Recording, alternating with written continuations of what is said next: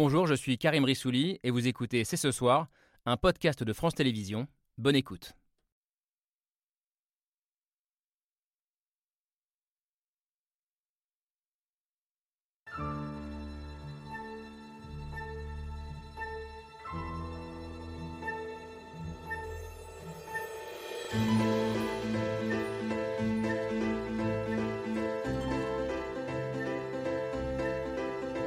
Bonsoir à toutes et à tous, soyez les bienvenus sur le plateau de C'est ce soir.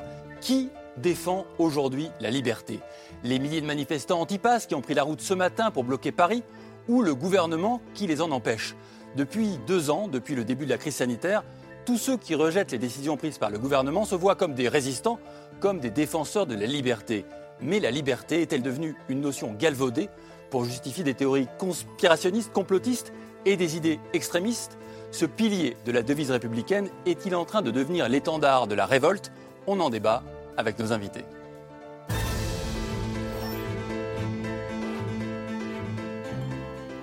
Et bonsoir Camille Yao. Bonsoir Thomas. Tout va bien comme un jeudi? Tout va très bien, comme, tous les jeudis. Comme, un jeudi.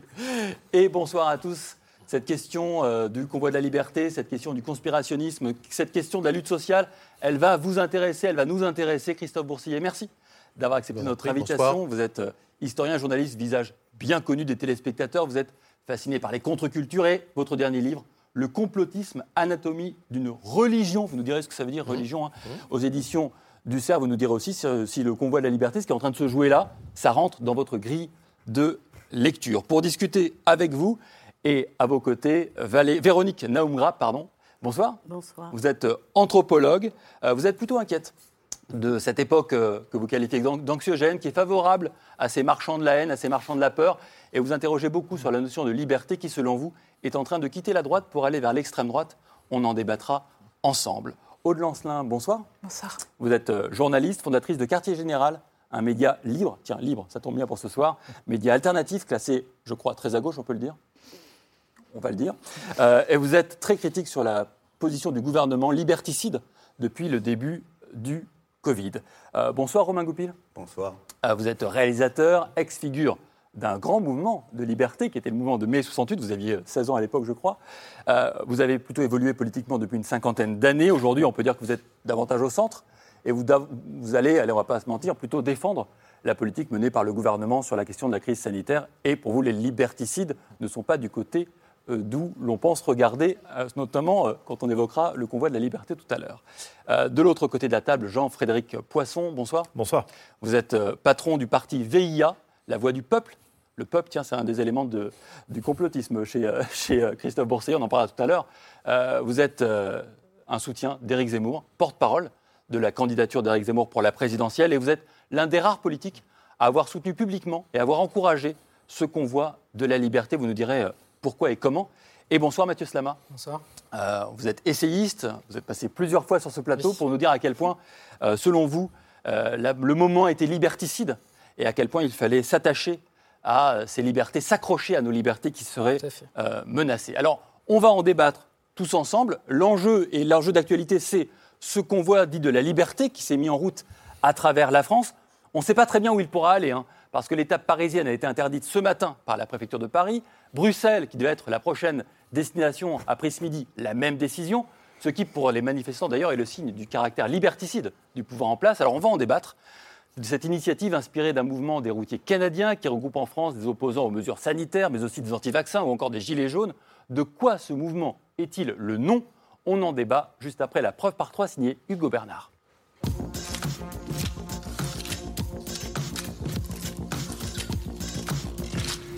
La preuve par trois commence par cette image. Une photo prise hier à Nice et dans laquelle il y a Grantin, un gilet jaune. Des gilets jaunes de retour sur les ronds-points pour former ce qu'ils appellent le convoi de la liberté. Un cortège où se confondent revendications sociales et complotisme. Cette pandémie est un, est un prétexte pour faire basculer le monde vers une société euh, robotisée et déshumanisée. Les manifestants y reprennent des théories qui circulent sur les réseaux sociaux.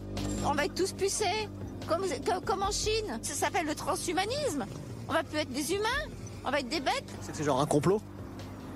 Peut-être, ouais.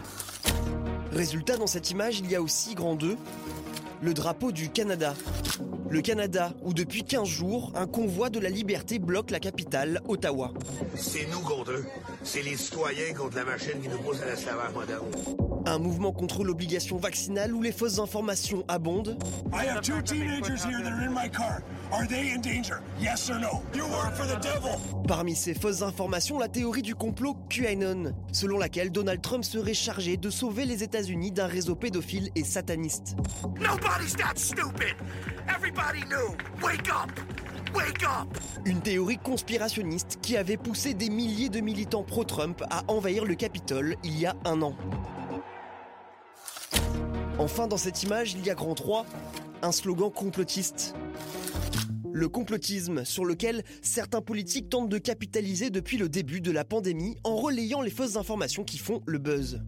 Le gouvernement japonais, voici quelques jours, qui a décidé de, désormais d'imposer sur les vaccins Moderna et Pfizer la mention effet secondaire grave. Énormément de scientifiques vont jusqu'à parler de quelque chose de criminel parce qu'on ne sait pas quels sont les effets sur les petits-enfants. Oscillant entre conspirationnisme et colère sociale, il tente de s'ériger en porte-parole des antisystèmes. Il faut dire la vérité, quoi qu'il en coûte. Il faut avancer. Il faut rétablir les faits. Il faut sauver l'honneur et la dignité des gens qui manifestent et travailleurs suspendus, notamment. Une photo, trois détails et une question. Le convoi de la liberté est-il le mariage du complotisme et de la colère sociale?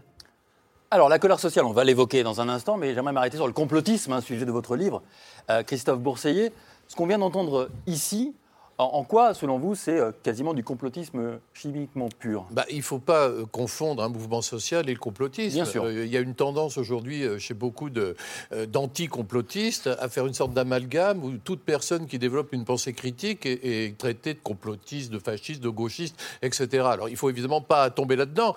il y a un phénomène de masse, une, moi j'appelle ça une religion, c'est une croyance qui regroupe aujourd'hui des centaines de millions d'individus sur toute la planète. Il y a tous les stigmates de la croyance, parce que ce sont des gens qui sont persuadés euh, qu'il y a une providence inversée, qu'il y a un agent maléfique qui veut nous détruire, qui pensent que le hasard n'existe pas, que s'il pleut, c'est la faute d'un satellite espion téléguidé depuis l'Alaska, etc., qui pensent effectivement que le Covid-19, ça n'existe pas, ou alors que le Covid-19, ça a été inventé exprès, c'est une arme bactériologique visant à détruire les trois quarts de la population mondiale pour aider à l'édification du nouvel ordre mondial. Donc c'est vrai que j'identifie euh, une, une religion. Et là, dans ce convoi de la liberté, on ne peut pas le réduire au complotisme parce que ça serait un peu euh, faire un amalgame, puisqu'il y a des gens qui luttent, notamment en France, pour dire le pouvoir d'achat, l'essence trop chère. ils ne sont pas des complotistes, mais c'est vrai qu'il y a une dimension complotiste qui est grave. Et je dirais que le complotisme, pour moi, par rapport à un mouvement social, c'est un cancer. Le complotisme, c'est cette espèce de maladie, ce virus qui va s'inoculer dans le mouvement social, justement, et qui va en quelque sorte le, le, détruire. Donc je pense que les gens qui aujourd'hui euh, veulent lutter pour le pouvoir d'achat ou qui luttent parce qu'ils euh, ils ont, ils sont à découvert le 10 du mois, ce qui est tout à fait légitime, ne devraient pas euh, céder aux sirènes du complotisme. Parce que là, il y a là une religion très grave. Cette religion, euh, c'est pas une critique du système, au contraire, c'est quelque chose qui détruit toute critique du système. Et c'est ça qui me fait peur. Au-delà ça alors moi, le, titre de, votre livre, hein, si je peux me permettre, Christophe, me paraît pas adapté. Je ne je parlerai pas de religion, à propos du complotisme. Euh, parce que si vous voulez, à partir du moment où on vous ment tout le temps, je parle du peuple en l'occurrence, je parle des médias dominants, je parle de votre gouvernement, vous devenez assez logiquement paranoïaque, vous devenez également possiblement crédule et faillible face au discours de toutes sortes d'escrocs, d'imposteurs hein, qui circulent sur les réseaux. Ça, je, je ne l'ai jamais nié, je l'ai moi-même croisé euh, lorsque j'ai euh, défendu et couvert le mouvement des Gilets jaunes. Ça existe, il y en a. C'est un des, un des périls de la situation euh, de, de, verrouillage antidémocratique dans, la, dans laquelle nous sommes.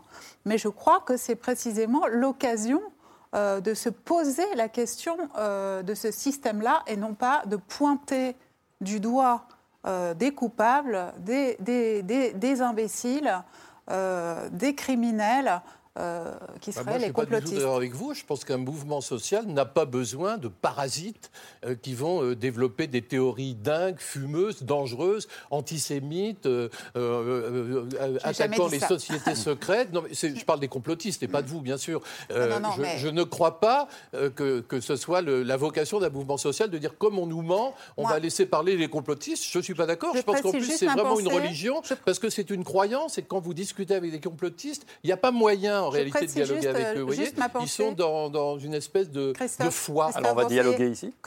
Oh, je non, c'est- précise juste ma pensée. Je pense que ça, c'était pas au début du, du mouvement des Gilets jaunes, c'était un point de départ pour pas mal de personnes.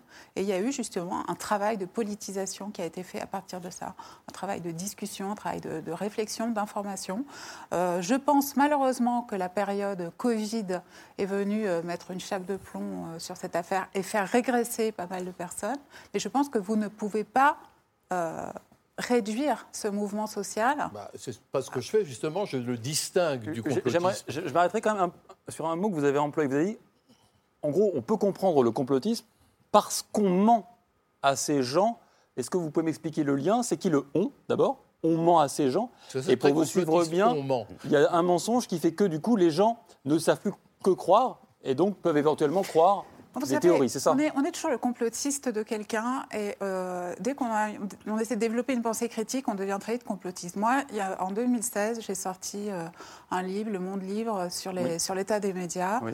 et un second, La pensée en otage, où je disais, euh, c'était déjà il y a 5-6 ans, que euh, la domination euh, écrasante du CAC 40 en train de se mettre en place sur Dans les médias. français euh, allait produire une véritable catastrophe démocratique et, euh, et que, effectivement, contrairement à ce qu'on nous serinait, les actionnaires intervenaient bel et bien sur les lignes de rédaction. Maintenant, c'est quasiment devenu mainstream, c'est quasiment devenu un lieu commun. Alors qu'à l'époque, on vous Voilà. accusait d'être Et à conspirationniste. l'époque, Ouais. j'étais traquée sur les réseaux sociaux hein, par les décodeurs du monde et autres euh, instances de surveillance qui me traitaient de complotiste. Alors maintenant, on organise même des commissions sénatoriales Oui. pour auditionner ces oligarques. Donc je ne sais pas si les sénateurs sont devenus complotistes. Romain Goupil, euh, comment vous entendez ça L'idée que ce mouvement n'est pas qu'un mouvement évidemment conspirationniste, mais que sa dimension conspirationniste, je reprends l'idée de Aude Lancelin, serait justifiée aussi par les mensonges permanents de ceux qui nous gouvernent? Si vous dites euh, on, on, c'est forcément euh, quelque chose d'indéfini qui serait le pouvoir pour Aude Lancelin, pour le mouvement. C'est ceux qui dirigent. C'est-à-dire que c'est une théorie, mais populiste de base. C'est eux, l'élite, les dirigeants, la banque Rothschild, euh, les politiques, les élus, contre nous, le peuple pauvre peuple. Et à partir de ce moment-là, ils vont instrumentaliser avec l'aide des, complotistes, de QAnon, euh, de tous euh, les mouvements d'extrême gauche pour arriver au mot d'ordre qui est celui du convoi de la liberté, libérer la France. Mais libérer la France de quoi? Demandez à Aude Lancelin. Libérer la France de quoi? La France de la dictature, de la dictature des médias, de la dictature des oligarques, de la dictature euh, de la politique, de la dictature de la représentation, de la dictature de la démocratie. Ils le vivent comme ça. C'est-à-dire que y a, vous dites qu'il faut différencier, mais pas du tout. C'est eux, ils amalgament dans vraiment précisément. Et leur mot d'ordre à Ottawa, outre l'agitation euh, de leur drapeau sudiste et euh, de leur euh, croix gammée, partout, ils gueulent sans arrêt 6-1, 6-1. Ça veut dire quoi 6-1 Ça veut dire quoi, Aude, 6-1 Ça veut dire Capitole. On veut aller sur le. Capitole. Et là, quand vous dites on veut aller sur Paris, on veut aller sur Bruxelles, c'est aller sur les centres du de pouvoir et les bloquer. Et là, effectivement, parce que ils nous mentent.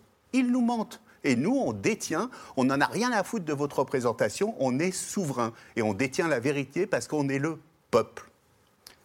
Jean-Frédéric Poisson, euh, vous, euh, dont le parti s'appelle La Voix du Peuple, qui avait soutenu euh, depuis quelques jours ce convoi de la liberté, comment vous entendez ça? Je pense qu'il y a d'abord beaucoup de malentendus.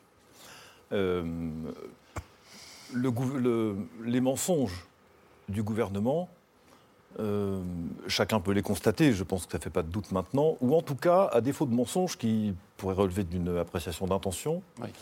peut-être un grand manque d'humilité par rapport à la complexité scientifique ou médicale de la crise sanitaire, Mais encore plus grave peut-être et plus inquiétant que, que le mensonge, les contradictions permanentes, l'absurdité des mesures qui sont prises et le fait qu'elles ont, sur beaucoup de nos concitoyens, des résonances insupportables. Euh, Pour moi qui viens du monde du travail, ou avant d'entrer en politique, et que comme responsable des ressources humaines, j'ai regardé le texte qui a été voté par le Parlement sur la suspension du contrat de travail des personnes qui n'étaient pas vaccinées. Comment est-ce qu'un Parlement peut voter un texte pareil? Comment est-ce qu'en France, on peut imaginer que quelqu'un qui n'est pas vacciné quand ça n'est pas obligatoire voit son contrat de travail suspendu, sans indemnité, sans être licencié, sans pouvoir avoir de ressources? Enfin, qu'est-ce que c'est que cette... euh, Et, et- et je- j'en passe comme ça sur beaucoup d'autres décisions gouvernementales, pour le coup, qu'elles soient adoubées par le Parlement, votées par le Parlement, ou prises par le gouvernement par décret ou par circulaire, ont un impact sur la vie personnelle des gens qui est insupportable. Et ils, le- ils le disent, ils essaient de l'exprimer, ils ont tenté de le faire par des voies euh, parfaitement pacifiques jusqu'ici. Enfin, il n'y a pas eu d'assassinat, il n'y a pas eu de violence particulière. Ils ont... Et il y a un Il y a, moment il y a eu où... pas mal de violence. Envers des élus, par exemple. Oui, c'est vrai, vous avez raison. Vous avez raison. Contre les journalistes Vous avez raison. Oui, c'est vrai. dans les manifestations. J'entends, ça existe, mais c'est pas massif et ça- on peut pas dire que ça représente le mouvement dans son ensemble. Il y a des actes isolés, bien sûr, comme d'habitude, et ils sont évidemment parfaitement condamnables. Euh, mais je veux dire que la tonalité de ce mouvement, ça n'est pas ça. Euh, et j'entends ce que vous dites sur, le- sur les mouvements nord-américains et sur euh, tout ce qui se passe au Canada, dont s'inspire le convoi de la liberté en France aujourd'hui. Pour moi qui suis allé quelques fois manifester le samedi après-midi, je ne vois pas de complotistes dans la foule. Je ne vois pas des gens qui sont obsédés par le fait qu'il y aurait euh, une volonté de renverser quoi que ce soit. Ils veulent simplement qu'on leur rende des choses dont ils ont le sentiment qu'on leur a prises. C'est tout. Et quand je suis allé, moi, à plusieurs reprises devant le Conseil d'État pour essayer de faire annuler des décrets dont j'ai considéré qu'ils étaient restrictifs de nos libertés, je l'ai fait parce que, euh, de bonne foi, je considérais que c'était disproportionné par rapport à la situation sanitaire. C'est mon appréciation. J'ai utilisé des moyens de droit, ceux qui sont à notre disposition, comme n'importe quel justiciable. Une dernière remarque. J'ai regardé avec attention, j'ai reçu que ce matin, M. Bourseillet m'en excusera, euh, le livre, euh, et j'ai été frappé d'une chose en lisant le, le début en tout cas. Dans votre introduction, vous faites une petite liste des grands complots de l'histoire. Et je me suis dit, tiens, il manque dans cette affaire euh, un épisode de l'histoire qui me passionne à titre personnel, sur lequel j'ai travaillé depuis longtemps, c'est l'assassinat de Kennedy. Il n'est pas dans votre liste. Ce que je veux dire... il- Parce que le complot n'est pas avéré. voilà, c'est exactement ce que je voulais vous dire. Je comprends que vous ne l'ayez pas mis, mais ma remarque consiste à dire ce qui a l'air d'un- ce qui n'a pas l'air d'un complot à un moment donné et qui est contesté par l'ensemble des autorités peut, par le travail des historiens, finir par effectivement être, euh, être- s'avérer euh, en être un. Et donc voilà, il y a une appréciation historique. à un moment donné où je fais la liste des vrais complots Exactement. En disant qu'il y a une différence entre les fait ça. théories du complot. Les, les complotistes voient des complots là où il n'y en a Voilà. pas, alors qu'il y a de vrais complots. Et il y a tout, Et toute une liste de vrais chute- complots dans l'histoire. Vous citez d'ailleurs en 91 la chute de l'URSS, là j'ai pas bien compris. Oui, parce que c'est une révolution venue d'en haut. Alors qu'est-ce qu'une complot. révolution venue d'en haut, sinon euh, le complot mur, de dirigeants pour faire en sorte que euh, le régime change? De Je suis nature pas du tout d'accord, mais c'est pas grave. Alors, Véronique Dangrave, vous aviez la parole, gardez-la. Vous vouliez réagir tout à l'heure, je vous ai vu. euh, Oui, euh, je pense qu'on est tous ici, on a tous été baignés par la lecture de BD, de quelques côtés par les films, etc. Et euh, il y a cette image de notre chaque époque à son enfer, de la pieuvre, dont il y aurait un sommet, par exemple Big Pharma en lien avec la CIA, avec que sais-je. Et voilà, ils envelopperaient de leurs tentacules venimeuses, euh, d'une façon perverse et abominable et mensongère, toutes les circulations d'informations, et donc on nous montrait tout le temps, etc., etc. Et cette image de la pieuvre, elle est terrifiante, et il faut bien comprendre que les gens soient terrifiés. Il y a une grande séduction à être terrifié, puisque une fois qu'on a la solution de terreur, d'abord le fait de la terreur vous rassure paradoxalement, parce que ça veut dire que c'est vrai, plus on souffre, plus c'est vrai, c'est un peu incantatoire, et deuxièmement, on a la solution pour tout, il y a la pieuvre, il y a Big Pharma, etc., etc. Et moi, je trouve que vraiment, c'est vraiment tragique de mettre ensemble un vrai mouvement social avec vraiment, quand je vois quelqu'un à la pompe à essence, savoir qu'à 3 centimes d'euros près, Mm. s'allumer son mois, le 15 du mois, etc. Dans le 93, des gens qui sont comme ça. euh, D'ailleurs, il y a un très beau travail de Jean-François Lahaye sur le 93 pendant le confinement, je vous signale, je passe à... Et donc, si vous voulez, je ne comprends pas, je- et, et qu'il y ait cette surface de récit au-dessus de, ce- de cette réalité euh, sociale, pour moi, c'est une espèce de catastrophe culturelle. D'abord, donc le mouvement est très hétérogène, on ne va pas le nier, y compris les Gilets jaunes. Il y a beaucoup de drapeaux, de drapeaux bleu, blanc, rouge, donc ce pas les syndicats dont on avait l'habitude. Il y a beaucoup, la, la Marseillaise et compagnie. alors, ni à droite, ni à gauche, au-dessus, une position méta. Non. ce, mouvement porte quelque chose d'antidémocratique dans, la façon dont il s'exprime. Alors, juste un exemple, la dictature sanitaire. Que disent les mots? Une dictature avec des réglementations qui, répriment les libertés, c'est fait pour dominer, voire pour détruire les opposants, ceux qui ne sont pas d'accord, etc. On les détruit. Quelque chose des règles sanitaires qui emmerdent tout le monde, qui restreignent les libertés, mais qui sont là pour soigner la santé du plus grand nombre, parce que pour le moment, les vaccins, euh, toute notre vie on en a fait, ça fonctionne et c'est un grand progrès de l'humanité. Appeler ça dictature, c'est quelque chose de malhonnête. Ce n'est pas une dictature, ce sont des restrictions. Et, là, et par exemple, la Ligue des droits de l'homme s'occupe de savoir si ces restrictions vont être dangereuses par la suite, utilisées comme ça perversement par des régimes qui tout à coup arriveraient et qui ne seraient plus démocratiques et qui utiliseraient toutes les lois de hmm. surveillance à des fins non plus sanitaires, mais de domination de la population. On, s'accroche aux mots, on ne mélange pas tout. Voilà, c'est ça que je dis. Mathieu Slama?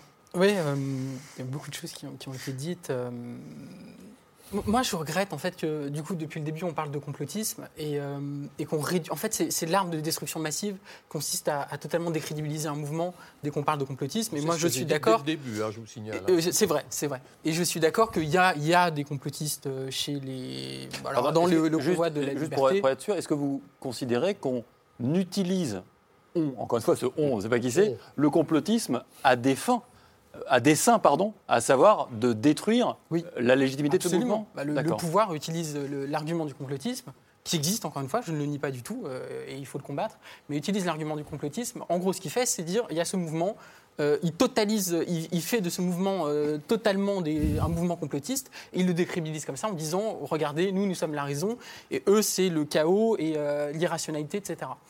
Moi, je voudrais juste dire une chose toute simple, c'est que les gens du convoi de la liberté ou qu'on a vu euh, cet été, indépendamment de leurs opinions politiques, quoi que ce soit, c'est quoi leur cause? Parce que finalement, on ne parle pas de la cause qui, qui défendent. La cause, c'est quoi? C'est euh, lutter contre l'idée qu'il faut un QR code pour être libre. Moi, ça ne me paraît pas déraisonnable de lutter contre ça.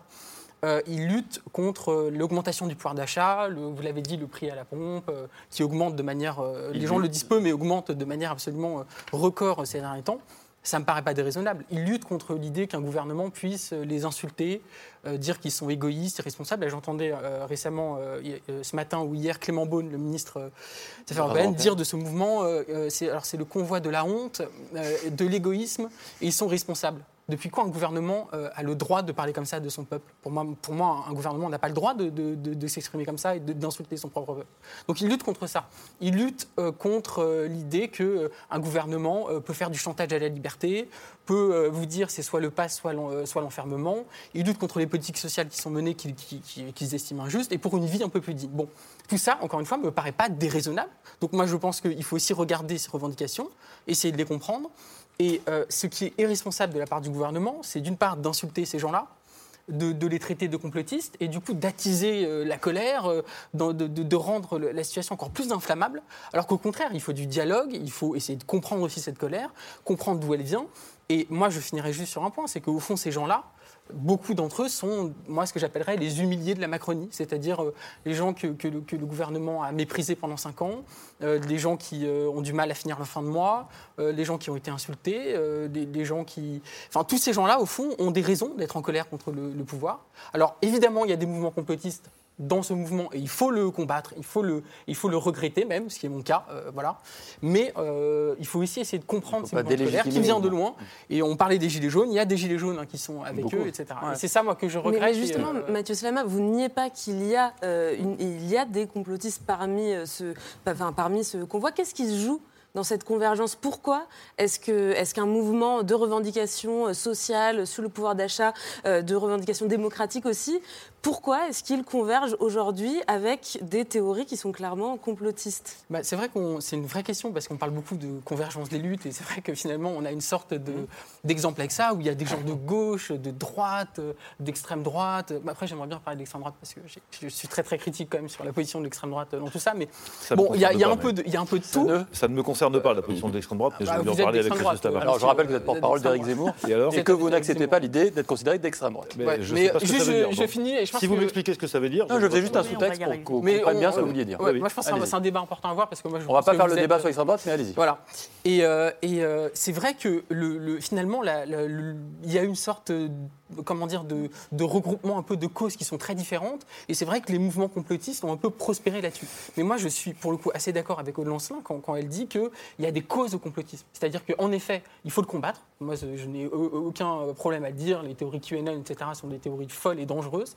Mais il faut essayer de le comprendre aussi. Pourquoi, tout d'un coup, il y a une explosion du complotisme? C'est pas pour rien. Euh, je veux dire, si on voit euh, des mouvements complotistes euh, devenir de plus en plus importants dans la société française, même si moi je pense que ça reste minoritaire et qu'il ne faut pas en faire, voilà, mais ça veut dire quelque chose de l'état de la société, de la déconnexion, bon, élite, peuple, ça on sait, mais aussi peut-être de, voilà, de- de- d'un, d'un sentiment d'injustice qui amène certains à douter de tout et au premier lieu des élites et du pouvoir. Donc euh, je pense Alors, que c'est la vraie question à poser. ça. Christophe Boursier, qui a, qui a beaucoup travaillé sur l'extrême gauche, sur ces Oui, oui, sur les mouvements-là. mouvements extrémistes, Et- de droite comme de gauche. Oui, et donc sur, sur et comment vous analysez vous cette convergence là Cette convergence, je n'appellerais pas ça une convergence. là, on voit plutôt un phénomène de juxtaposition. De, de- c'est comme des gens qui sont dans des couloirs parallèles.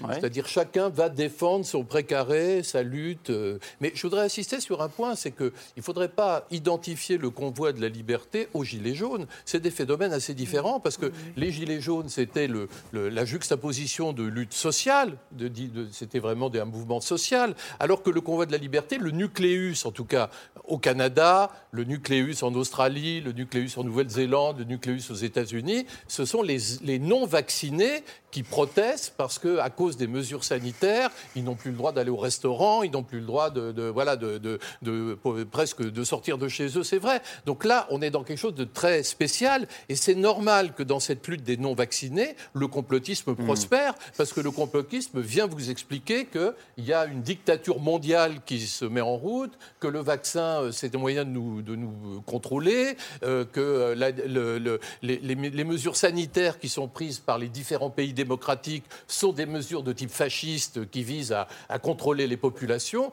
On est, à mon avis, dans un délire complotiste, alors qu'on est face à une épidémie et qu'il faut bien répondre à une épidémie.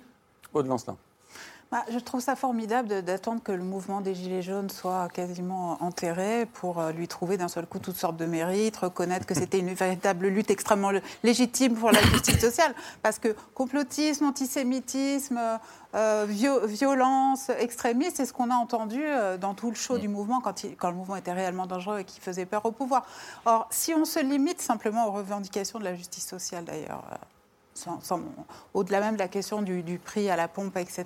Le Et, et mouvement la des question Gilets- antidémocratique Ouais, qui a été le évoquée. mouvement des Gilets jaunes, c'est pas seulement ça. C'est aussi une, euh, une, euh, une volonté de retrouver la discussion, le contact réel, de retrouver l'agora, de se rencontrer à nouveau, de croiser le regard des gens à nouveau sur les ronds-points. Moi, ça m'a été dit euh, des, centaines de fois. Des gens qui étaient vos voisins, mais on ne le savait même pas. Et d'un seul coup, on reprend une activité démocratique avec eux. Donc c'est ça aussi, euh, si vous voulez, euh, qui, justifie cette fusion étrange de ces luttes. C'est-à-dire que, vous le savez certainement, vous, Christophe Bourseillet, le, le- le créateur, le fondateur technologique du, crédit social chinois, du, fameux euh, système appelé Sésame, a dit si vous aviez eu ce système-là, vous n'auriez jamais eu les Gilets jaunes. Il a fait une vidéo face caméra pour le dire. C'est extrêmement sérieux. C'est extrêmement sérieux. Et, en réalité, ça veut dire quelque chose de, très profond. Parce que euh, quand, vous, êtes, vous êtes plusieurs à avoir dit sur ce plateau, j'accepte Mathieu, il n'y a pas de on. Alors, moi, je suis d'accord avec vous pour dire qu'il n'y a pas un état-major secret quelque part euh, placé dans le monde, je, ne- sais pas, à Washington ou ailleurs, qui déciderait de ce qui est en train de s'orchestrer au niveau mondial. Par contre, on ne peut pas nier qu'il y a une, fusion des intérêts entre, actuellement entre les grandes firmes qui ont énormément prospéré lors de cette crise Covid. Ça a été prouvé par un récent rapport d'Oxfam, par les GAFA qui euh, édictent des véritables tables de la loi euh, sur ce qu'on peut dire ou ne pas dire quand vous êtes propriétaire d'une chaîne YouTube, je vous assure que c'est là Mm. vous, vous, vous, vous- comprenez que- que- qu'il y, a- y des intérêts der- derrière cette affaire Covid qui ne sont pas tous, euh, euh, qui ne relèvent pas tous du bien public, et les États. Et toute cette, tout, ce, tout ce système est en train de fusionner. Moi, je ne vous donnerai pas ce soir euh, la réponse, malheureusement, à ce qui est en train de se passer. Mais évidemment qu'il y a des intérêts communs, évidemment. C'est un- vous qui connaissez bien l'extrême gauche, euh, Christophe Bourseiller, c'est un lieu commun depuis 2007, depuis Naomi Klein, depuis la stratégie du choc. C'est un lieu commun de la pensée de gauche que de dire le capitalisme, il avance par bons successifs. Par à coup. Voilà, par effet d'aubaine. Il profite de crise, il profite de chocs. Et, et- et est-ce qu'on n'a pas vécu un choc énorme en étant tous, au printemps 2020, en se retrouvant tous tétanisés, chacun chez soi, euh, totalement bousculés, violentés dans nos habitudes Et est-ce que, est que vous êtes assez naïf pour croire que euh, cette affaire-là n'a pas été utilisée que cette affaire-là n'a pas Qu'elle ait été... été utilisée après coup, c'est un débat politique. Qu'elle ait été provoquée, non. Là, évidemment, je ne serais pas d'accord avec provoquée, l'idée qu'elle a été provoquée. J'ai pas dit Qu'elle ça, j'ai pas dit utilisée, ça. oui. J'ai pas dit Mais provoquée. Qu'elle a été provoquée, non, bien sûr. Enfin, J'ai euh, pas dit provoquer, j'ai dit qu'elle a été utilisée. J'aimerais bien, oui. Ré- il est évident qu'on ne va pas taxer de complotisme toute critique fondée d'un système qui tend euh, à l'oppression d'une partie de la population, voire etc. On ne va pas non plus, de même qu'on ne va pas appeler terroriste tout type qui veut, euh, qui se dresse euh, contre un pouvoir. Mais de même aussi, il faut se poser la question de pourquoi on adhère à telle ou telle croyance à catastrophe sociale égale, c'est-à-dire dans un, terrain où vraiment il y a des souffrances sociales, il y a des, tas de problèmes, etc. Et les gens vont plus ou moins adhérer à telle ou telle croyance. Et là, on touche un, un problème de fond qui est la question de la confiance. Et en face de nous, qu'est-ce qu'on a? Sous le mot de complotisme, et merci pour votre livre qui, est très intéressant, mais on a des choses extrêmement différentes les, les unes des autres. Quand on lit Balzac, La ténébreuse affaire, c'est une, his- une histoire, un complot qui sera même pas élucidé, qui est absolument hallucinant. Quand on voit ce que font des pouvoirs, toute tactique, tout, tout pouvoir qui a des tactiques et des secrets peut être taxé de complotisme. Et l'exemple aussi, c'est une forme de pensée. Exemple, un diplomate voit apprend la mort de son collègue, il dit mais quelle est son intention, quelle est sa tactique? L'idée qu'il n'y a que des tactiques, que des intérêts, qui est une idée absolument fausse, c'est pas comme ça que fonctionne la société, mais quand même ça, ça a une espèce de, de séduction.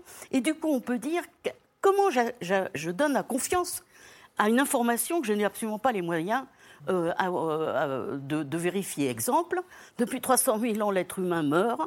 Aucune méthode statistique avec des échantillons vont vous, montrer, vont vous démontrer que l'homme est mortel. Et pourtant, hélas, nous en avons, nous, euh, nous avons une certaine, à part certains, des petits noyaux qui disent non, non, non, pas nous. Mais disons que, le, parce que tout peut être l'objet du doute, qui est une ivresse. Bon, mais si vous voulez, donc, on- on a le, sous les mots, on a le sol sous les mots, où dans une société donnée, dans une culture donnée, on est à peu près d'accord. Et dans la rumeur d'Orléans que vous citez, ce qui avait été très intéressant, c'est qu'il y avait des informations absolument délirantes, que tout le monde connaissait comme délirantes, de, de sous-marins dans la Loire, etc. Mais le fait qu'une information étrange, avec ce côté excitant du délire, soit relayée et vous soit donnée par quelqu'un en qui on a confiance, à partir du moment où on n'a pas les moyens de vérifier l'information et où elle a une dimension de perversion excitante et un peu délirante.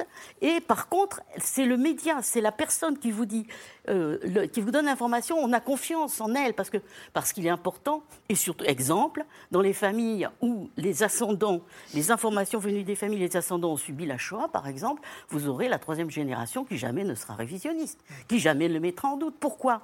Pas à cause du récit seulement.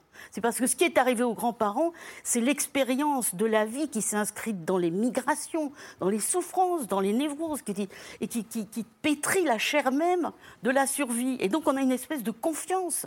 Dans le... C'est impossible d'être révisionniste si on a euh, des récits de... Donc, alors, tout ça pour dire que la question de la confiance, elle est foireuse dans ce mouvement. On fait c'est n'importe quoi. Le, le- ah, le vaccin veut me tuer. Bon, alors, euh, histoire des vaccins, on réfléchit un petit peu. Peut-être le vaccin ne veut pas te tuer. Comment tu. C'est incroyable le nombre d'énoncés, absolument, des mots qu'on entend. C'est très inquiétant. Et ça ne veut, quand je dis ça, je ne veux pas dire que je mets en cause les légitimes critiques euh, d'un système qui, de temps en temps, euh, ben, qui, dont, dont le, le- le- le- le fonctionnement est inégalitaire, etc. etc. Romain Goupil. Sur le, euh, Sur la notion de confiance, peut-être? Non, mais c'est la première fois dans l'histoire de l'humanité, la première fois, que toutes les nations se mettent ensemble pour essayer de sauver des hommes. Pas du tout pour se faire la guerre, pas du tout pour conquérir, pas du tout pour écrabouiller les plus faibles et tout.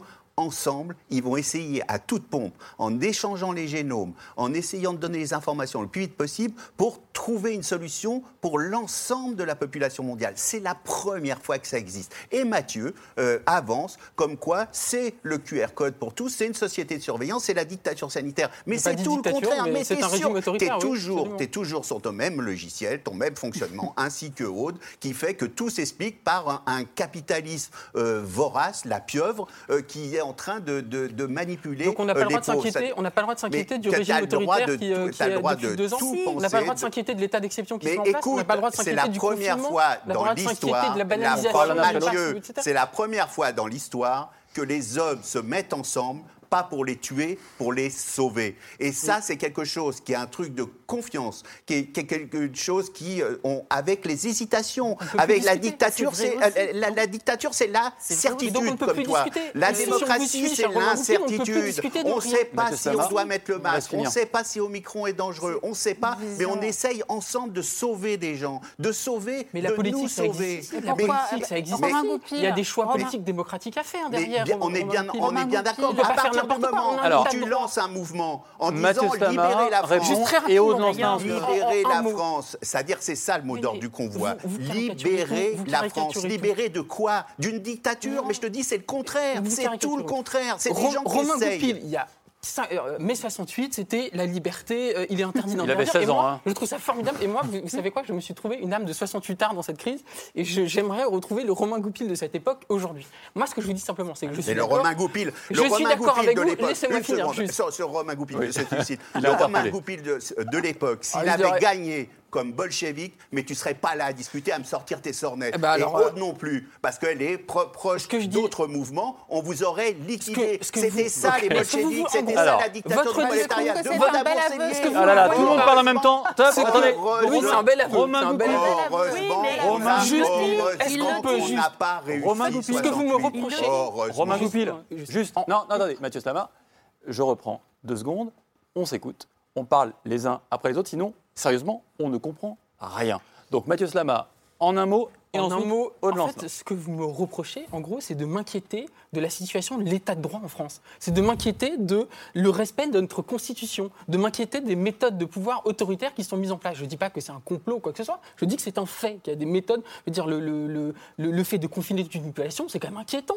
Le fait d'être dans, dans un ordre, d'avoir une loi, le fait d'avoir une loi qui donne, au- qui donne au gouvernement des pouvoirs d'exception, c'est inquiétant. Mais Le fait d'avoir un pass qui conditionne la liberté à un QR code, c'est inquiétant. Le fait d'avoir un gouvernement qui insulte des millions de Français, qui dit que des millions de Français sont des Ok, irresponsables. Mathieu Slama, on a entendu c'est ça.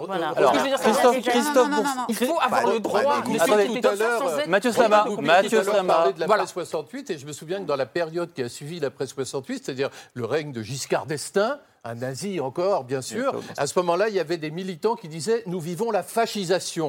Donc vous voyez, cette idée que la démocratie est une dictature est très courante, mais, croyez-moi, allez voir une dictature. vraie dictature, vous verrez la différence. juste vous ne pourriez pas le dire à la télévision. Mais attendez, attendez, juste, Pardon. ce qui est intéressant quand même, c'est que les uns accusent les autres de voir des complots partout, les autres accusent les uns de voir des fascistes partout. Comment on discute dans un cadre pareil, oui. Aude Lancelin? Oui, oui. Non, mais moi, je voudrais revenir sur les propos euh, totalement hors euh, du réel de Romain Goupil. Où est-ce que vous avez vu une coopération mondiale dans cette crise Mondiale. Mais vous, le- vous, sur vous le vaccin. plaisantez ou quoi Sur le vaccin. Vous plaisantez ou quoi Euh, On sait désormais, c'est quasiment, même euh, euh, Delfrécy, même les autorités euh, les plus incontestables à vos yeux, j'imagine, reconnaissent que certainement ce, ce- ce virus est une fuite de laboratoire chinois, que les... Ah ouais. que, Ah d'accord, non mais là Non, ça non, dépasse attendez, attendez, attendez. Oui, Non, mais là, voilà. si vous Là, êtes si pas on est sur le complot de, de- Bon. d'un si vous d'un n'êtes pas informé, c'est une chose, mais écoutez, laissez-moi finir. Allez-y. Euh, donc, euh, il est quasiment avéré maintenant qu'il s'agit d'une fuite de laboratoire de Wuhan. C'est absolument loin, pas c'est une. un peu loin d'être avéré, pardonnez-moi. C'est une hypothèse. C'est une hypothèse de C'est plus en plus solide, robuste, c'est vrai. très robuste, que C'est même vrai. les autorités scientifiques Mm. françaises on robuste. plus. Mais oui, mais c'est c'est quand même intéressant que le, le, la- mais- le- le et quoi complotisme d'il y a huit mois alors une vérité officielle. Mais, euh, oui, parce qu'il y a huit mois de boulot ça en contre le Je monde termine, entier. ce n'est- Les Chinois lancent ça contre non, le monde pas entier. du tout, pas du Dans tout. le complotisme Pas dit que c'est une arme bactériologique écoutez, qui a été lancée à dessein. C'est la. On laisse juste- Si vous. Si ne faites pas la différence entre une fuite de laboratoire et un laboratoire conçu pour détruire l'humanité, moi, je ne peux rien faire pour vous. Donc, euh, mais par ailleurs, il n'y a pas eu de coopération. Il y a eu une levée des brevets internationaux. Il y a eu des, il y a- des pays Il y a, extrêmement... il y a prix Vous, coûtant plaisez- pour. vous savez combien gagnent euh, à- Moderna, BioNTech et Pfizer euh, grâce aux vaccins qui, qui, à vos yeux, sont, sont en train de sauver l'humanité? 1000 dollars par seconde. Euh, écoutez, je, crois que vous vous trompez vraiment. Si, si vous pensez que ces firmes sont au service du bien de l'humanité et, que de- et que depuis le début de la crise, on sent, notamment quand on a vu sur les, les- les affaires lamentables de guerre des masques sur les tarmacs européens, avec des, des- des- des- des- des- des membres de l'Union européenne en train de se voler euh, des stocks de masques. Si vous avez vu dans cette crise une espèce de communion mondiale, on n'a pas vu le même spectacle, je vous le dis vraiment. Eh ben, on a, on a Oui. essayé où ça a tendu. euh, pour, pourquoi vous voulez voler des masques? Pour protéger votre population? C'est comme ça que les Romain. conseils Véronique se... D'un autre euh, côté, moi, là, je, je trouve la discussion intéressante, je vous remercie parce que le, il y a un nombre de possibilités limitées quand il y a une pandémie. Il y a une histoire, les historiens nous ont fait l'histoire des pandémies. Il y a un nombre de possibilités limitées en fonction de la causalité de la pandémie que vous attribuez dans telle ou telle croyance. Si vous pensez que c'est parce qu'il y a des juifs dans le ghetto, vous allez les zigouiller, ce qui est arrivé mille fois avec la peste. Donc, en fonction, nous, de ce phénomène en réalité historiquement magnifique qui est que en assez peu de temps comparé au virus du sida, on élucide scientifiquement dans des laboratoires où des gens sont payés, peut-être ne gagnent pas 1000, euh, et que le problème d'être... Et peut-être ce sont des bons chercheurs, et peut-être ils sont bien payés, et ils adorent leur boulot, et peut-être ils travaillent bien tout en étant bien payés, et, ils nous donnent, et peut-être ils ont envie que les gens ne soient pas malades autour d'eux, et, peut-être il y a des gens qui, sont, qui veulent le bien commun, comme ça, pourquoi, comme vous? Et donc, ils nous sortent le virus en très peu de temps, et après, Le tous les labos Le vaccin. le vaccin, pardon. Non, Oui. là, on élucide l'identité du virus, Ah oui, ça c'est vite. Oui, d'accord. On, met en- on, on a des hypothèses dont la fuite du laboratoire, tout de suite on dit non, euh, c'est un complot parce que ça ressemble à une BD, la fuite du laboratoire. Il y a plein de BD. Et puis finalement on dit c'est plausible. C'est pas que c'est, on n'a pas changé d'avis, c'est que les enquêtes rendent l'hypothèse robuste, mais pas, dé- pas démontrée. Les Chinois On ont tout jamais démontré. l'enquête au, dé- au Donc, départ. hein. Ouais. Bien sûr. Et donc, le, moi, comment dire, le nombre de possibilités limité. Si vous voyez les différents pays, ils ont tous fait à des moments différents à peu près la même chose. Alors, et puis, dans une histoire où quand même l'histoire scientifique mondiale au XXe siècle, XXIe siècle est stupéfiante, où quand même, contrairement à d'autres époques, on a élucidé, on essaye de traquer et on essaye de sauver une partie de la population. Mais moi, j'ai plein de reproches aussi pour qu'on ne l'a pas fait pour le palu en Afrique, pour qu'on ne le fait pas pour des... Qu'est-ce qui se passe avec le tiers-monde? Il y a plein de reproches, il y a plein de critiques à faire. Mais quand même ça, il faut le reconnaître. C'est totalement exceptionnel d'avoir une élucidation scientifique aussi rapide et la proposition d'un vaccin Alors- aussi rapide pour le moment. Je vous propose qu'on avance un peu euh, dans le débat et qu'on s'attarde sur ce mot liberté qui vous intéresse tous ici à des niveaux différents. Ce mot, il est sur toutes les lèvres de la part de tous ceux qui rejettent le système. Et c'est pas un hasard, bien sûr, si le convoi s'appelle le convoi de la liberté. La liberté est-elle désormais l'étendard de la révolte des antisystèmes? On va en débattre tous ensemble juste après le mail de Pierre Michel.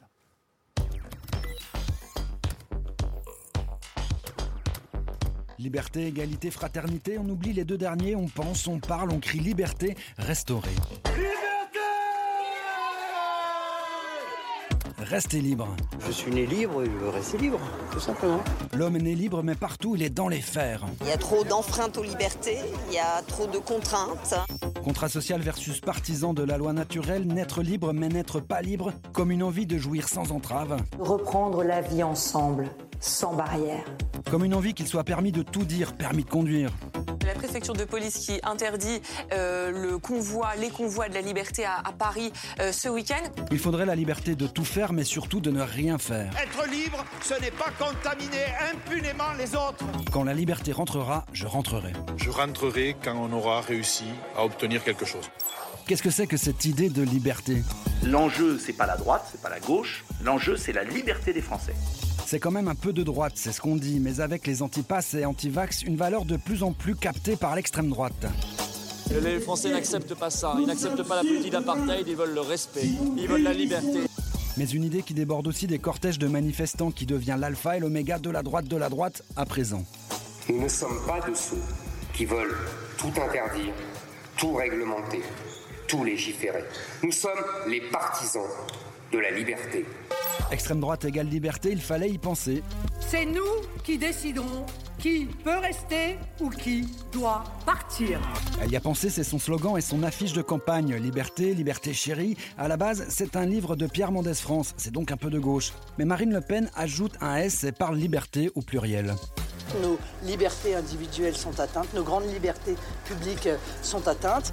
Il y en a plus ou il y en a moins, mais il y en a encore. Jean-Frédéric Poisson, je me tourne vers vous. Je vous ai vu beaucoup réagir euh, pendant le, le sujet. On a vu votre candidat, Éric Zemmour, qui ne cesse de parler de liberté. Quand sur France Inter, on lui demande liberté, égalité, fraternité, vous choisissez quoi? Il dit liberté. Est-ce que ça traduit un glissement, je ne vais pas dire de vers l'extrême droite, mais un glissement de la notion de liberté de la droite, traditionnellement, historiquement, vers la droite de la droite? Je ne sais pas répondre à cette question. Il me semble que euh, euh, pour avoir euh, passé un certain nombre d'années au Parlement et travaillé avec beaucoup d'élus de différentes étiquettes politiques, de ce côté-là de l'échiquier en tout cas, je n'ai pas le sentiment qu'il y ait davantage aujourd'hui qu'hier un attachement plus prononcé de principe ou théorique euh, à la défense des libertés. Il me semble que, d'ailleurs c'est assez largement partagé sur tous les bancs de l'échiquier, quand on, est, quand, on est, euh, quand on essaie d'être au service de ses concitoyens, on, est attaché à la liberté. Là, c'était notre discussion précédente avant le, avant le mail. Euh, il y a des motifs d'inquiétude réels. Et, et le fait précisément qu'ils soient niés, pas dans un débat, ce qui est légitime, mais par le pouvoir, c'est la grande différence avec la rumeur d'Orléans. La rumeur d'Orléans, c'est un truc qui est dans une ville. Il n'y a pas, d'autorité politique qui surplombe tout ça et qui. Non, là, il y a un message. mais vagabond. Il y, a un, il y a un- il y a un message officiel de l'autorité en charge qui dit non, non, euh, circulez, taisez-vous, euh, vous êtes des imbéciles. C'est ça que dit le pouvoir.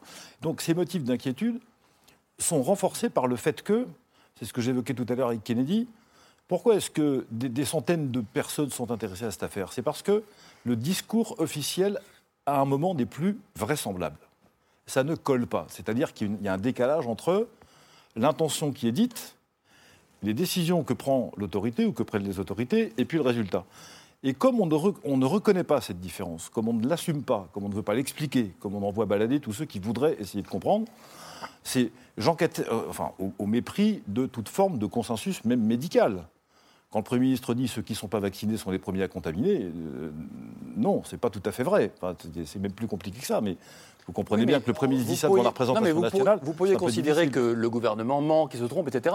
Mais ce qui m'intéresse ici, c'est à quel point vous érigez la liberté comme valeur fondamentale. Ah, Mais ça a toujours été le cas. Enfin, moi, j'ai jamais eu de problème. Je crois avoir jamais eu d'autre position. D'ailleurs, je me demande, euh, je me demande si euh, les, les deux autres seraient possibles sans celle-là, d'une certaine manière, puisque je vous rappelle que l'article 1er, la Déclaration des droits de l'homme, dit bien que les hommes naissent libres, d'abord, donc égaux en droit. C'est dans cet ordre-là que ça se passe, me. Libre et, libre et, pas donc, libre et égaux en droit. Non, mais je veux dire, dans cet ordre-là. Ils n'ont pas dit égaux et libres. Euh, Véronique libre ça m'intéresse parce que euh, Jean-Frédéric Poisson dit indistinctement la liberté et les libertés. vous qui avez beaucoup travaillé, c'est pas la même chose, hein, vous avez beaucoup travaillé sur le sujet et vous avez notamment publié une tribune dans Le Monde en août dernier 2021 pour dire attention, je vois un dévoiement de cette valeur de liberté qui est en train de basculer vers l'extrême droite, comme vous l'appelez vous, ou vers la droite de la droite, comme le dirait plutôt votre voisin. Historiquement, il y a toujours une migration des mots. Il y a les mots, par exemple, le mot fraternité a migré sous l'Ancien Régime, les francs-maçons, les frères, le- les, les- les monastères, etc. Et puis le mouvement ouvrier au, temps- au 1848. 19e siècle, 1948, etc. Salut et fraternité, etc. etc. Et c'est maintenant, 2018, c'est dans la Constitution. Mais si vous voulez, c'est un mot qui a migré énormément. Le mot de liberté est particulier, il est spécial. Les libertés de circuler, de, euh, voilà, de choisir d'être vacciné ou non, etc., on, va en on peut en discuter. La liberté, dans un mot comme ça, il y a à la fois des définitions des philosophes pour s'y coltiner. Et le- euh, il faut, euh, voilà, jusqu'où elle va, la liberté d'autrui. Et puis il y a la façon dont le mot résonne quand il est prononcé une- de- par une foule, à un souffle de vent, comment il résonne. Et là, ce mot liberté, il porte une émotion formidable. Et on se demande, mais pourquoi? Moi, je me souviens d'avoir, euh, autour d'un camp de rétention, lors d'une manifestation, failli chialer en, disant, en demandant liberté. On était la liberté, on a failli chialer. Et donc, avec ce mot, il y a quelque chose de puissant sur lequel il faut réfléchir. Et à mon avis, il faudrait demander à des gens comme Bachelard, hélas, ce qui ne va pas. Parce qu'avec la liberté, on a cette idée de quelque chose qui, qui, croit, qui, est lié à la vie même, qui, gère, qui, qui fleurit, un enfant qui, cro- qui, qui naît et qui croit libre. Et le, dans, le, dans le mot de liberté, il y a quelque chose de très puissant, de très fort et qui nous touche au cœur. Alors, je- je- je voudrais- juste un point, parce que là, c'est ma deuxième partie qui est importante. Je m'excuse pour la première. Et historiquement, aussi, sans doute. historiquement, les mouvements que je vais appeler pudiquement réactionnaires et conservateurs, historiquement, ce sont eux, avec par exemple, dans l'époque moderne ou les époques passées, ce sont eux qui, dès qu'ils sont au pouvoir, restreignent les libertés, assassinent les opposants. Le, le- le- le- le président russe, fort euh, que- que- qu'admire beaucoup votre candidat, tous les, les- les- les journalistes massacrés, les- des guerres dégueulasses, etc., etc. Bon, bref, jusqu'à des menaces effroyables. Mais disons que dès que les droites conservatrices réactionnaires prennent le pouvoir, elles massacrent les libertés. Les droites, qu'est-ce que c'est? Il faut quand même mettre le curseur sur un siècle et demi, voire deux siècles. Elles ont été historiquement contre la République. Elles ont été historiquement contre les droits humains. Dans Ekman, Ekman et Chatrian, il y a cette phrase d'un des héros les droits humains, les droits de l'homme, l'évangile monstrueux de la racaille. Et ils ont été contre l'enseignement des filles. C'est, sur les écrans que j'ai entendu, que, je crois que c'est Jean-Louis Debré qui citait ce, ce pédagogue qui, au début du siècle, a dit Moi vivant, euh, la- il était au ministère de l'Éducation, moi vivant, jamais une fille ne passera le bac, jamais une femme ne passera le bac, etc. etc. Et Juste, maintenant, on nous propose votre candidat Voilà. des murs partout. Alors attendez, juste Non, mais pour non, ça. je, je vous coupe quand même pour, pour avancer un peu. Ça veut dire que, en gros, ça passe pas pour vous quand vous entendez Éric Zemmour ou Jean-Frédéric C'est Poisson ériger la liberté comme C'est valeur essentielle. pervers et c'est une prédation. C'est une prédation, c'est un vol délinquant sémiologique. Et ben j'invente la. Voilà, il n'y aura pas de tribunal, en toute impunité. C'est du vieux, c'est du vol sémiologique pervers. Parce que dès, parce que c'est faux. Ils prennent le mot à sa surface bouleversante du mot qui est puissant. Ben, on va mais la réalité, c'est qu'ils la liberté, ils la piétinent et ils la piétineront dès qu'ils le lendemain où ils seront au pouvoir. Jean-Frédéric Poisson, vous pouvez répondre. Je peux comprendre que votre lecteur de l'histoire vous inquiète, mais euh, et je peux partager d'ailleurs un certain nombre de constats. Des guerres dégueulasses, il n'y a pas que la Russie qui en a fait, la France aussi malheureusement. Et c'est D'accord. pas à notre honneur, bien. Euh, donc c'est pas un apanage c'est non, vrai. plus. euh, voilà. Non, non, je défendais pas la Euh, France. je- je- un, un témoignage personnel simplement, mais je connais que mon histoire, je ne connais pas celle des autres. J'étais chargé. L'histoire de votre pays. j'étais- Oui, non, mais je veux dire, je réponds sur de, je- je- puisque je suis mis en cause personnellement, je réponds personnellement. Euh, enfin, interrogé personnellement, on va dire ça comme ça pas gentiment. mis en cause du tout. J'étais en charge du contrôle de la mise en œuvre de l'état d'urgence après les attentats du Bataclan au titre de la commission des lois de l'Assemblée nationale. Vous vous souvenez de la séquence, attentat du Bataclan, le président Hollande décrète 12 jours d'état d'urgence et au-delà de 12 jours, le Parlement doit décider de la prolongation ou pas. Et tous les trois mois, il est ressaisi.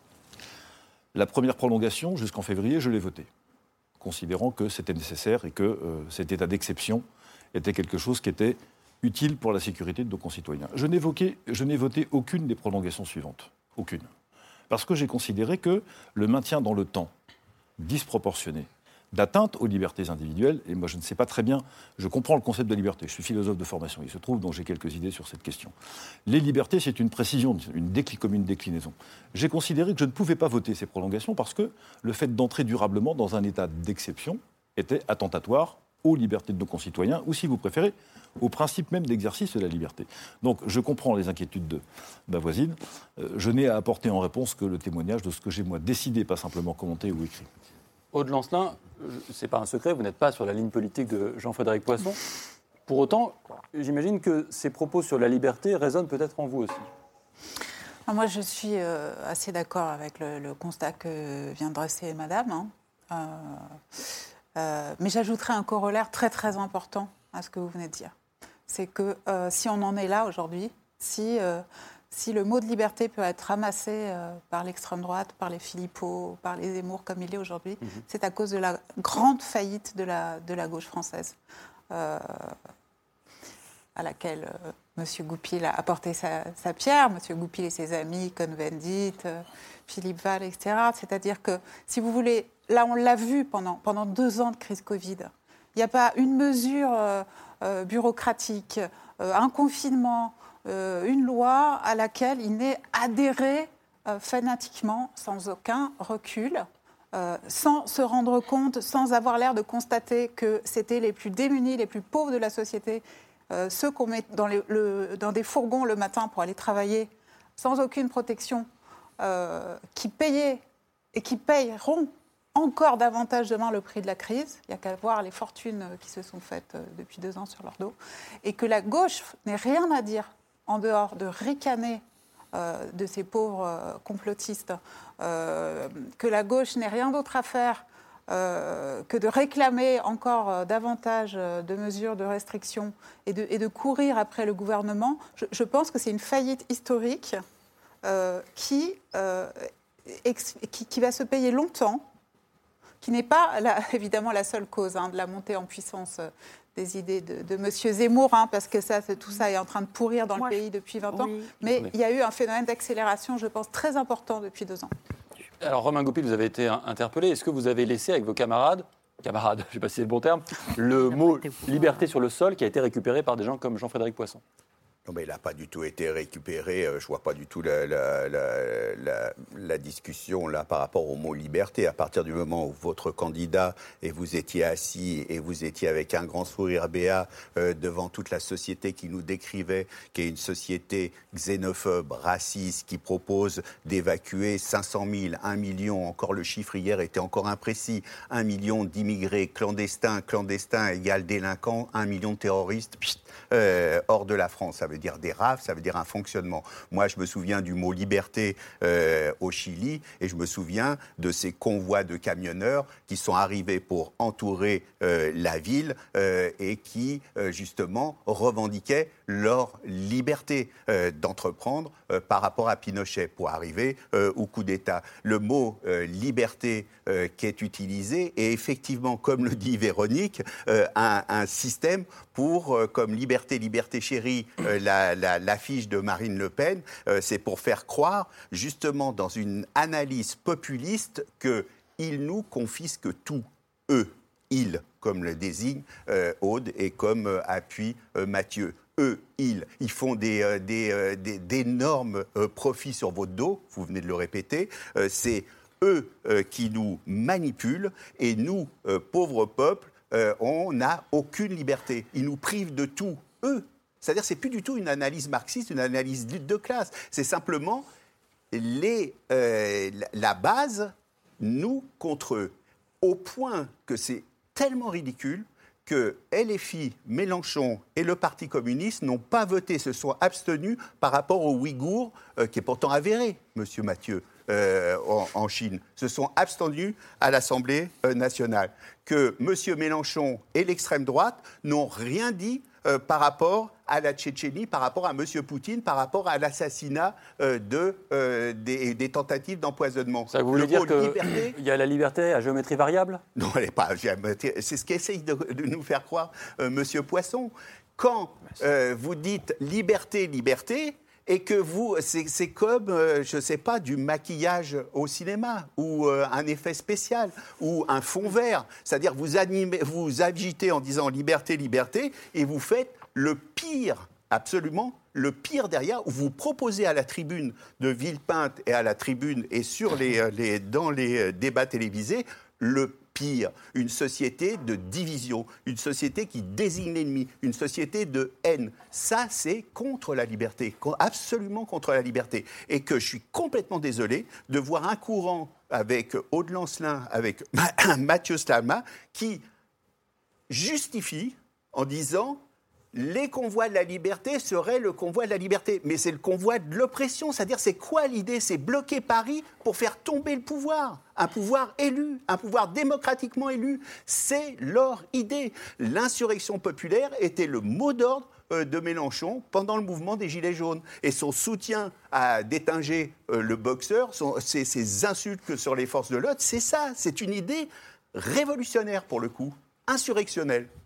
Il Ma- faut, il faut- Christophe il faut préciser que le, le- le- le- le thème de la liberté a toujours été employé par l'extrême droite, par les complotistes aussi, bien sûr. Je me souviens que Robert Forisson, C'est négationniste vrai. des Oui, oui. chambres à gaz, qui était donc un complotiste de première ampleur, euh, demandait le droit à la liberté. Bien il disait Donnez-moi la liberté de nier les chambres à gaz. Bien. Donc, vous voyez bien, il y a, aux États-Unis, euh, euh, le terme de liberté est très connoté parce qu'il est lié à la libre entreprise, il est lié à, à toute cette idée-là qui est très trumpienne. Et il y a un mouvement d'extrême droite très, très célèbre aux États-Unis qui finançait d'ailleurs les négationnistes pendant des années, qui s'appelle le Liberty Lobby, le lobby de la liberté de Willis Carto. Et le, le- le Liberty Lobby était nazi. Vous voyez, comme quoi le mot liberté, c'est une espèce d'étiquette avec laquelle on peut jongler très facilement et dont se servent évidemment euh, aussi bien les extrémistes que les complotistes.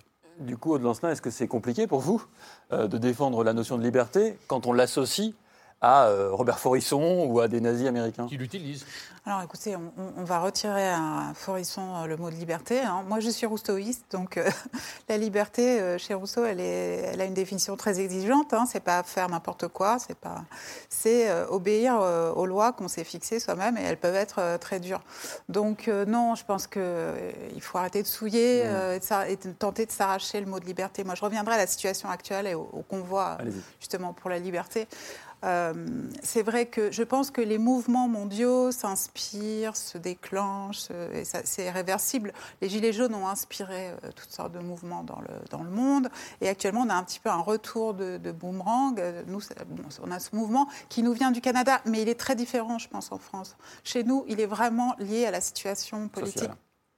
La situation Bah, on verra en fait Et quand on les verra française. arriver. Pardonnez-moi, pourquoi justement, est-ce je que le mot d'ordre, ça, ça pourrait pas être égalité plus que liberté quand on voit le contenu Ouais. très social finalement des revendications Pourquoi est-ce que liberté dépasse complètement l'égalité. On pourrait mettre les Bah, deux côté à côté. Ça marche Avec pas. votre euh, remarque, on en revient tout à fait à ce que je disais au sujet de l'intervention de Madame, c'est-à-dire que oui, ça devrait être le cas. Ça Mais devrait mais être ça n'est pas le cas. Ce n'est pas le cas Mais parce que, parce que la gauche a failli. Parce que la gauche est, est- est littéralement en miettes, parce qu'elle n'a pas soutenu les Gilets jaunes, en dehors de euh, euh, la France insoumise, mais bon, euh, voilà, hein, qui reste quand même une petite affaire dans, dans- dans le pays, hein, qui ne, ne déplace pas non plus. Enfin voilà, il y, a- il y a eu un petit phénomène en 2017, mais je pense qu'on est, on est très très loin de la dynamique qu'on avait pu Oui. observer à l'époque. Moi, ce que je voulais juste dire, c'est que le mouvement français actuel, il est vraiment inspiré par, c'est la cocotte minute. C'est-à-dire, on est à moins de 70 jours d'une élection présidentielle et il n'y a pas de désir pour un candidat. On a un président de la République qui, ne s'est pas encore déclaré, qui se cache, qui a dit qu'il ne, débattrait pas avant le premier tour. On a. euh, y a l'habitude d'un président de la République de ne pas débattre avant le premier tour. c'est- la règle, enfin la règle non dite, non écrite, mais c'est Disons qu'il n'est toujours pas candidat et Mm. que À deux mois du premier tour. Voilà, donc il y a quand même un sentiment de. Et puis, euh, voilà, c'est ce, ce bloc d'extrême droite de, à plus de 30% dans le pays euh, qui n'exprime pas, heureusement, euh, les revendications Mm. euh, des Gilets jaunes. Et il n'y a pas Non, de débouché. Le convoi de la liberté est soutenu par le Rassemblement national. Il faut le dire. Marine Le Pen a dit toute sa sympathie. ça, Et, ça, et par, Et la France et par euh, reconquête oui. d'Éric Zemmour. Mais c'est. Et par- Alors, reconquête, on Et sait la rien, mais France par moi, oui. ça. et, des, Et par la France insoumise. Et les membres du convoi ont aussi dit leur rejet de toute récupération euh, Oui. politique. Mais c'est Les ça Non, je disais que les, membres du convoi, en l'occurrence, c'est juste une petite parenthèse, ont dit très explicitement leur rejet de toute récupération politique, que ce soit Oui. par Oui, il faut Philippot, de certains par- membres du convoi, puisque chacun Notamment parle de pour sa chapelle. Donc, Oui. euh, Tout à fait. Alors Mathieu n'ont pas, à mon avis, rejeté ce soutien. vous voulez dire un mot? Oui, très, très rapidement. Je pense Oui. que c'est peut-être notre plus grande défaite dans, dans cette histoire, c'est d'avoir laissé à l'extrême droite, qui, euh, Éric Zemmour, je rappelle, a dit ouvertement qu'il voulait sortir de l'état de droit. Il a dit que l'état de droit était un, était un obstacle à la démocratie. Et qu'est-ce qui protège nos libertés? Euh, en France et dans la République française C'est l'état de droit. Donc euh, ça, c'est notre plus grande défaite d'avoir laissé à, à la droite extrême, qui est euh, profondément liberticide et autoritaire, policière, sécuritaire, tout ce qu'on veut, l'apanage de, de- de ce mot. Ce, que, moi, je- ce que je veux dire vraiment en, en- en deux mots, et ça me permettra de vous répondre, Romain Goupil, c'est que je crois qu'on ne saisit pas à quel point l'idée de liberté telle qu'on l'a conçu à la Révolution française, vous parlez de la Révolution, c'est-à-dire notre, notre principe fondateur euh, euh, essentiel et, euh, totalement premier dans, notre échelle de, principes et de valeurs, est en train de disparaître avec cette crise. Récemment, j'entendais Gabriel Attal, porte-parole du gouvernement, dire à l'occasion de la, la prochaine campagne d'Emmanuel Macron, dire on va redéfinir le contrat social et euh, avec des droits qui vont passer, euh, des devoirs qui vont passer avant des droits. Voilà, en parlant du respect de l'autorité et de, de- euh, des acquis sociaux. Enfin, voilà. Cette phrase, elle est très grave, mais elle résume tout à fait la, la période qu'on est en train de vivre, où la liberté, en fait, n'est- plus un principe inaliénable. Elle est dans la Constitution, dans la Déclaration des droits de l'homme et du citoyen, qui fait partie de notre bloc de constitutionnalité, je rappelle, c'est un principe inaliénable et elle devient, la liberté devient quelque chose qu'on accorde en fonction du comportement.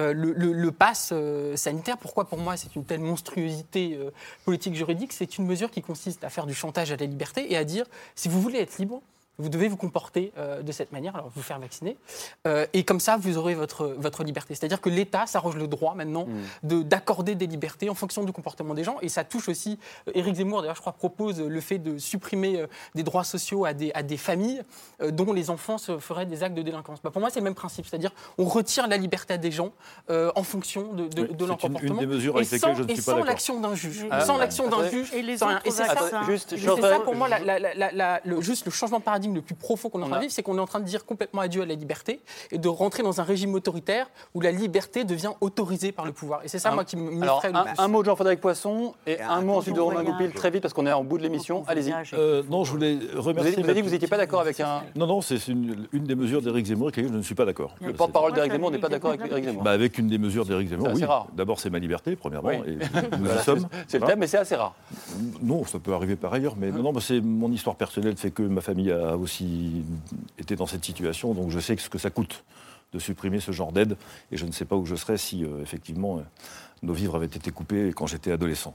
Je remercie Mathieu Slamat de sa démonstration parce qu'en fait, euh, c'est exactement les raisons qu'il a évoquées. qui m'ont conduit, moi, à contester un certain nombre de décrets devant les, devant les instances juridiques de notre pays. Ce que vise Éric Zemmour quand il parle de la sortie de l'état de droit, c'est pas de supprimer le droit, c'est de faire en sorte que ce- les institutions qui sont les gardiennes, euh, comment dire, euh, qui devraient être énergiques et, et- et neutres et, et- et- et, comment dire, et déterminées On va de toutes nos libertés, sont devenus aujourd'hui plutôt des censeurs que des gardiens. C'est ça qu'il faut supprimer, c'est ça qu'il faut changer, et je suis très ça, inquiet de voir le Si genre on de sort de l'état de droit, on perd nos libertés. hein. Merci. Mathieu. Romain Goupil, c'est Une seconde, simplement. Le Vraiment une conseil, seconde. le Conseil constitutionnel et le Conseil d'État qui ont examiné euh, les lois que tu dis liberticides et qui ouvrent à la dictature sanitaire ont accepté. Hélas. Donc, euh, Hélas. ah, hélas pour toi, Hélas. mais c'est le droit. OK. C'est une Le drame. démocratie. Merci, merci, merci à tous. Alors je vous remercie infiniment pour avoir tous respecté les règles du jeu démocratique en débattant à peu près les uns après les autres. On s'est injurié, entendu, on- personne oui. ne s'est injurié, personne n'a coupé avait, euh, tellement les uns les autres. C'était vivant et c'était très intéressant comme ça. Merci beaucoup. Je remercie, je- pardon Camille, le conseil de ce soir. Bah, pas le temps. Pas le temps, mais Je le dis vite fait. non, il sera, il sera- Je le dis pas. on peut pas. Il sera sur les réseaux. Euh, merci à tous. Merci C'est Aude bon, Lancelin, merci. Jean-Frédéric Poisson, merci Romain Goupil, Merci. Véronique Naoum Grapp. Et puis je rappelle le titre euh, de votre livre, Christophe Bourseiller, Le complotisme, anatomie d'une religion. Et puis Mathieu Slama, on en a déjà parlé. Adieu, la liberté. Merci à tous. Je vous dis pas adieu. Je vous dis à dimanche pour ces politiques. Et puis lundi, c'est ce soir. Revient avec Karim Rissouli. Bonsoir Camille. Bonsoir, Bonne fin de soirée à tous.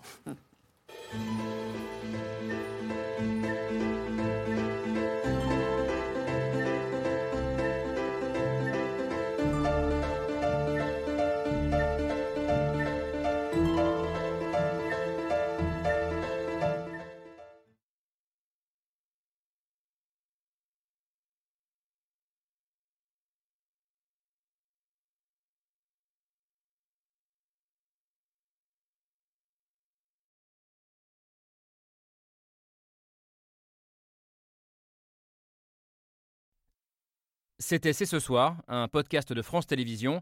S'il vous a plu, n'hésitez pas à vous abonner. Vous pouvez également retrouver les replays de l'émission en vidéo sur France.tv.